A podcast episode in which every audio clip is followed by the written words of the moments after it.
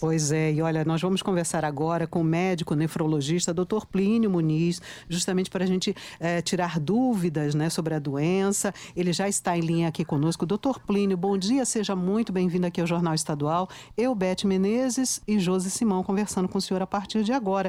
A gente sabe, não é, doutor Plínio, que a, o diabetes é uma doença crônica, né? O, o corpo ali não consegue produzir insulina ou não emprega adequadamente essa insulina. Muitas vezes dizem que o diabetes é uma doença silenciosa, mas tem alguns sintomas e eu queria que o senhor já falasse sobre isso e sobre esses primeiros sintomas que a gente pode identificar dessa fase do comecinho do diabetes para também procurar tratamento. Bom dia. Bom dia, Beth. Bom dia, Josi. É, muito bom dia, Paraíba. É, os primeiros sintomas, é, na verdade, realmente a, o diabetes ele é uma doença silenciosa, né? E somente quem está um pouquinho mais atento no seu corpo que consegue ver os primeiros sintomas. Uh, na verdade, nós temos dois tipos de diabetes, né, o diabetes tipo 1 e o tipo 2, e os sintomas ele vai ficar um pouquinho diferente em, entre um e outro, né? O diabetes tipo 1 ele aparece mais na infância e no jovem, e o diabetes tipo 2 ele pode se manifestar em qualquer fase da vida. É, na criança é, e no jovem, ele se manifesta normalmente por infecções de repetição, infecção de via aérea, né, emagrecimento né, e falta de apetite. Já o diabetes tipo 2, ele vai se manifestar também da mesma maneira. Né? É, ele vai ter, muitas vezes, vai ter perda de peso, uh, a pessoa começa a perceber que a urina né, começa a juntar a formiga na urina, essa é uma maneira muito fácil da gente ver se está eh, saindo açúcar na urina. E, entre outras manifestações, feridas que não curam ou demoram muito para curar, é, alteração uh, vascular, com alteração da circulação nos pés, principalmente nos pés, né? É, queda de cabelo, entre outras coisas que podem estar acontecendo aí. Mas essas são as principais. Ô, doutor, é, doutor Plínio, existe um tipo mais agressivo? O senhor falou que o tipo 1 é, é, acomete mais jovens, crianças, e o tipo 2 em qualquer fase da vida. Mas um dos dois pode ser mais agressivo de, em decorrência das fases em que chega é, na vida da pessoa? Não, na verdade, é, os dois, se não forem tratados adequadamente, eles podem ser agressivos. Uhum. E, e, doutor, eu já ouvi falar de pessoas que é, não tem nenhum fator assim, de risco, não tem nenhum histórico também, e de repente, é, ainda na juventude, desenvolve a diabetes. Né? O que é que poderia estar relacionado a esse aparecimento repentino da, da diabetes, principalmente nessa, nessa idade aí da adolescência, da, da juventude? Principalmente a tipo é. 1, que é mais comum em crianças. É, a tipo 1, é, ela normalmente é uma alteração que já vem ali genética, né? Por isso que ela se manifesta na infância, tá? É, é uma falha das células do pâncreas, mas de maneira genética, sem fatores de, de, de risco realmente, né? É, e realmente a gente não, não tem é, outra explicação que não seja é, essa alteração genética provocando a falha das células do pâncreas. E, doutor Plínio, o senhor falava né, sobre ah, o fato do diabetes ser, em alguns casos, uma doença aí silenciosa. A pessoa nem percebe as alterações do seu corpo, não dá muita atenção aos sintomas que vão aparecendo. Se a pessoa mantiver altas taxas de açúcar no sangue por um tempo prolongado, sem tratamento, que tipo de problema isso pode acarretar para o organismo e para o corpo da pessoa, a saúde dela como um todo? Bom, é, o principal, é, e a gente está conversando hoje agora, agora a gente vai entrar na minha área, o principal é a alteração renal. Uhum. Né? É, as pessoas que não têm um controle adequado do diabetes, eles acabam desenvolvendo alteração renal que inclusive pode levar à hemodiálise. Né? Uhum. As pessoas que não têm o diabetes controlado, cerca de 50% acabam é, evoluindo com uma doença renal é, com necessidade de diálise. Um outro fator, né, que é uma outra complicação bem importante que acontece, é a hipertensão arterial. E por fim, é, a gente vai ter alterações na vista e vai ter alterações é, na circulação, o que pode provocar é, infarto, o que pode provocar é, má circulação nas pernas. Uhum. E a gente sabe, doutor, que existe a diabetes, mas existe também a pré-diabetes, né? Que também é, já é um fator alerta. Queria que o senhor falasse um pouquinho sobre as diferenças entre essas duas questões. O pré-diabetes é quando, por algum motivo, né, obesidade, é, má alimentação, é, alcoolismo ou qualquer outro fator de risco, uh, a pessoa começa a ter uma, o que a gente chama de resistência à insulina, né? que a insulina é o que controla o açúcar do nosso sangue.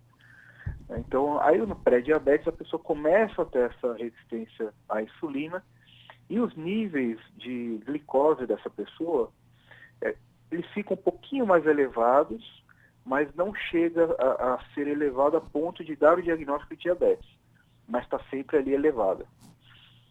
E aí e o senhor falou... lembrar que o, o, esse açúcar elevado, qual o problema dele, né? É, mesmo no pré-diabetes, o açúcar ele acaba sendo muito nocivo para os vasos sanguíneos. Né? Por isso que a gente vê todas essas outras complicações, por conta dessa nocividade que o açúcar tem para os vasos sanguíneos.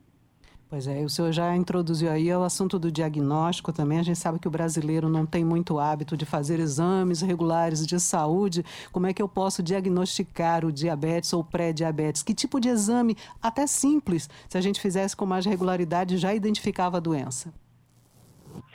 Bom, vamos começar ali com aquela primeira pergunta que são é, os primeiros sinais que a pessoa pode ver e pode de repente achar que tem diabetes, né? Então a gente repetindo é, a pessoa normalmente começa a ter perda de peso, sem motivo aparente. É, são pessoas que começam a ter fome excessiva, começam a ter um, um, volume de urina aumentado, a pessoa começa a ir mais ao banheiro. Tá? Então, é, a pessoa começou a ver isso, como, como vocês comentaram, né, Beth e Jose, é, o brasileiro não, não faz exames, não faz um acompanhamento por diversos motivos, né? Além do motivo cultural, a gente tem um motivo também de acesso à, à saúde. E o diagnóstico bem simples, é, ele pode ser feito lá no postinho de saúde, né? é, onde a gente tem aquelas fitas que podem medir o açúcar no sangue. Uhum. É, e ele é feito como? Você faz o teste e se o exame vier maior que 126, maior ou igual que 126, a gente pode diagnosticar já como diabetes. Uhum. É, uma outra forma, né, é, também que pode ser feita no postinho, se você está sem o jejum, né, e você chega lá e faz o exame, deu maior que 200, também a gente já pode é, diagnosticar como diabetes. Uhum. Já no exame laboratorial, a pessoa, a pessoa precisa estar tá com um jejum de 8 horas, 10 horas, vai no laboratório, e vai fazer o teste também de glicemia no sangue. Uhum. É, se a pessoa tiver né, com um, um pré-diabetes, a gente caracteriza aquela pessoa com uma glicose entre 100 e 125. Caso a pessoa venha com um exame, né, um valor de maior, igual ou maior a 126, a gente já caracteriza como diabetes. Uhum. Além disso, a gente tem a hemoglobina glicada, que que é um exame que vai medir tua, o teu açúcar no sangue de três meses para trás. Né? Uhum. Em um exame eu consigo ver como é que ficou a sua glicemia durante três meses. Se esse exame é maior ou igual a, a 6,5, também é, é diagnosticado como diabetes. E o outro exame que a gente faz em casos é, específicos é aquele teste de glicose, né? Uhum. Que você também vai com jejum lá no laboratório, eles vão te dar uma, uma bebida é, açucarada que é para estimular o pâncreas, né, para ver se o pâncreas responde ao açúcar. E se a glicemia é menor que 200, também é caracterizado como diabetes. É, é interessante, senhor estava colocando aí, sobre que um dos sinais né, de, de, de um desequilíbrio de, de, para o diabetes é a perda de peso, ao mesmo tempo a fome excessiva, né? É, é um claro desequilíbrio, né? Quando você está perdendo peso, mas você está comendo, é. consequentemente, mais por conta da fome excessiva. Eu gostaria que o senhor tocasse nesse assunto é, relativo à alimentação, doutor, porque a gente sabe que a gente já não é de hoje que a gente tem muitos alimentos, né? Diet, light, adoçantes e tudo mais, para poder ver se combate aí o consumo excessivo do açúcar na alimentação. Mas são realmente medidas eficazes, tirar é, o, o, açúcar refinado, o açúcar, até tem o demerara hoje, o, o, o mascavo, né, por esses adoçantes, por esses alimentos diet light? Sim, é, é, não é de hoje que a gente sabe que a mudança de estilo de vida ela é um, um fator que ajuda a controlar grande parte das nossas doenças, né? É, só citando aí, o, o, diabetes ele foi visto primeiramente lá antes de Cristo. 1700 antes de Cristo, alguém já estava vendo ali que existiu diabetes. É, justamente por conta dessas alterações no equilíbrio do, do nosso organismo. Então, além da alimentação pobre em açúcar, tá? É, pobre em algumas gorduras, como você disse agora, light e diet, né? É, a gente tem que ter também uma reeducação alimentar, né? É, e a gente tem que ter uma reeducação de estilo de vida, reduzir o consumo de álcool, né? é aquele clichê que a gente sempre diz, né? Então, reduzir o consumo de álcool, é, aumentar o consumo de frutas, aumentar o consumo de, de, de, de verduras, é, fazer atividade física 30 minutos, pelo menos três vezes na semana, né, é, perder peso né, para aquelas pessoas que perderam peso, ok, está perdendo peso por conta da doença, né, mas é importante você perder peso também é, através de exercício e dieta, porque a gente sabe que a, o sobrepeso, não somente a obesidade, só, somente o sobrepeso, ele já causa uma resistência à insulina. E essa resistência à insulina é, ela vai estar relacionada à hipertensão e vai estar relacionada também a uma, ao desenvolvimento do diabetes. E, doutor Plínio, é, como né, a gente pode resumir agora de tudo isso que foi dito, né, que embora não tenha cura, é uma doença que dá para se conviver, o paciente pode conviver com ela desde que consiga ali controlar né, e seguir o tratamento correto. Então é importante que as pessoas se conscientizem da importância de fazer os exames regulares e descobrir se tem a doença e se tratar. Exatamente. É, a gente, hoje a gente tem um, um, um aparato enorme para o tratamento do diabetes.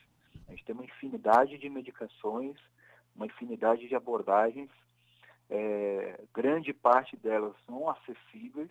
Obviamente, como tudo na medicina, existem alguns medicamentos que não são acessíveis a toda a população, mas grande parte das medicações são acessíveis.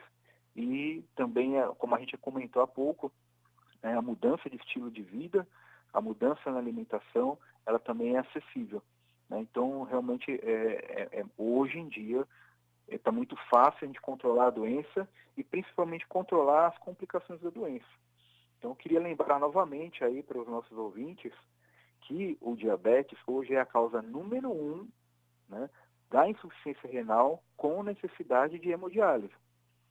Então, é muito importante que se faça esse controle, porque as pessoas são muito preocupadas com infarto, com AVC, com câncer, mas pouco se fala da doença renal dialítica né, e da doença renal não dialítica. Então, é muito importante que as pessoas tenham essa consciência. O diabetes não controlado né, e não diagnosticado, ele leva à doença renal crônica. Uhum. E grande parte dessas pessoas acabam precisando de hemodiálise.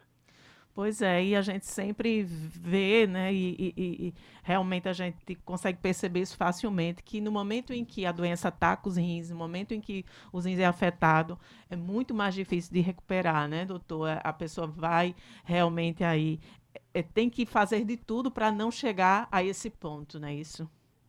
Exatamente. Eu acho que é, é muito melhor a gente tratar né, do que remediar porque uhum. infelizmente os rins eles não têm volta. Quando a gente começa a perder as células do rins, dos rins, a gente não tem regeneração, não é como o fígado que se regenera.